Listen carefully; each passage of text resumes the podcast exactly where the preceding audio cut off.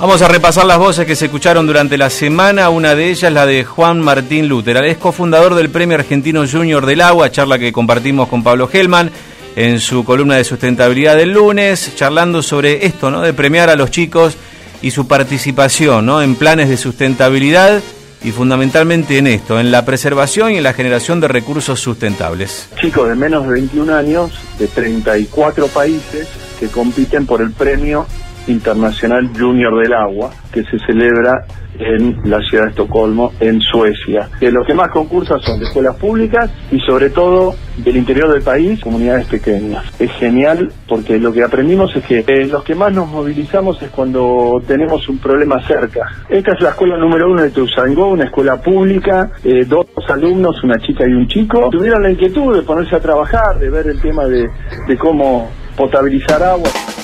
Bueno, una de las tantas voces que escuchamos la semana hablando de la cuestión económica es Agustín Datelis, economista y docente de la UBA, a propósito de esta crisis financiera que esta semana volvió a sentirse con furia se contrajo un nivel de deuda que se iba tornando impagable para la Argentina, a la vez que uno observaba, no tenía como destino cuestiones vinculadas con la producción, con la infraestructura, cosa que uno dijera, bueno, está bien, vamos a un periodo de endeudamiento, aprovechando ciertas circunstancias de liquidez internacional, pero que nos va a permitir modificar nuestra condición estructural y mejorar la capacidad futura de repago de esa deuda. No, nada de eso ocurría, entraban en una puerta giratoria que terminaban en un proceso de fuga de capitales o en un proceso de lógica de valorización financiera, con bicicleta financiera con altas tasas de interés, primero con la LEVAC, después con la LELIC.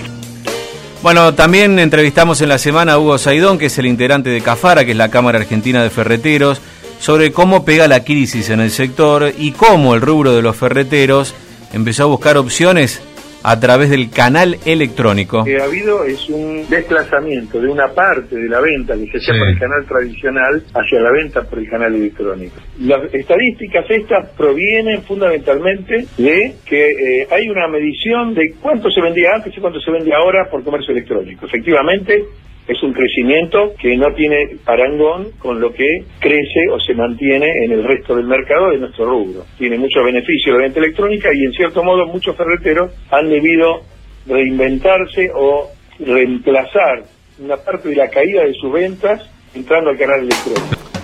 Bueno, también conversamos con otro colega y amigo, Carlos Lamiral, periodista económico, y mm, una de las definiciones que dejó interesantes es la cuestión política, ¿no? Detrás de la crisis económica y financiera.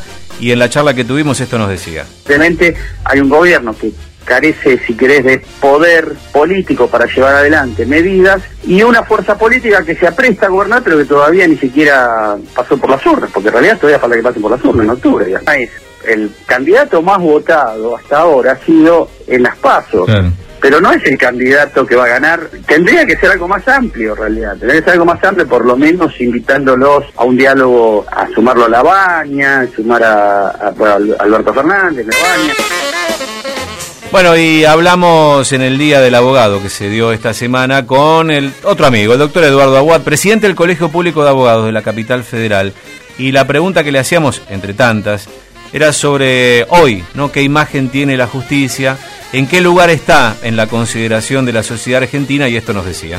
Lamentablemente la justicia hoy no tiene una buena, una buena imagen en lo general.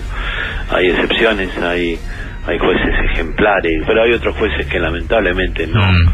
no lo hacen y se dedican más a, a complacer al poder de turno que a impartir justicia. Tenemos un Estado irrespetuoso con la discapacidad. El Estado es el primero que no cumple las leyes que garantizan los derechos de las personas con discapacidad. Pronóstico del tiempo para este fin de semana, lo que queda de hoy con abundante nubosidad y algunas lluvias aisladas. El sábado una mínima de 9 con máxima de 18, se va sintiendo un poquito más del frío.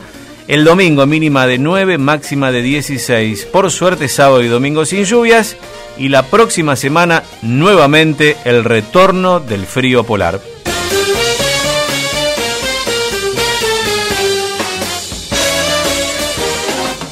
Ventana abierta. Tiempo y espacio para la información en FM Milenio.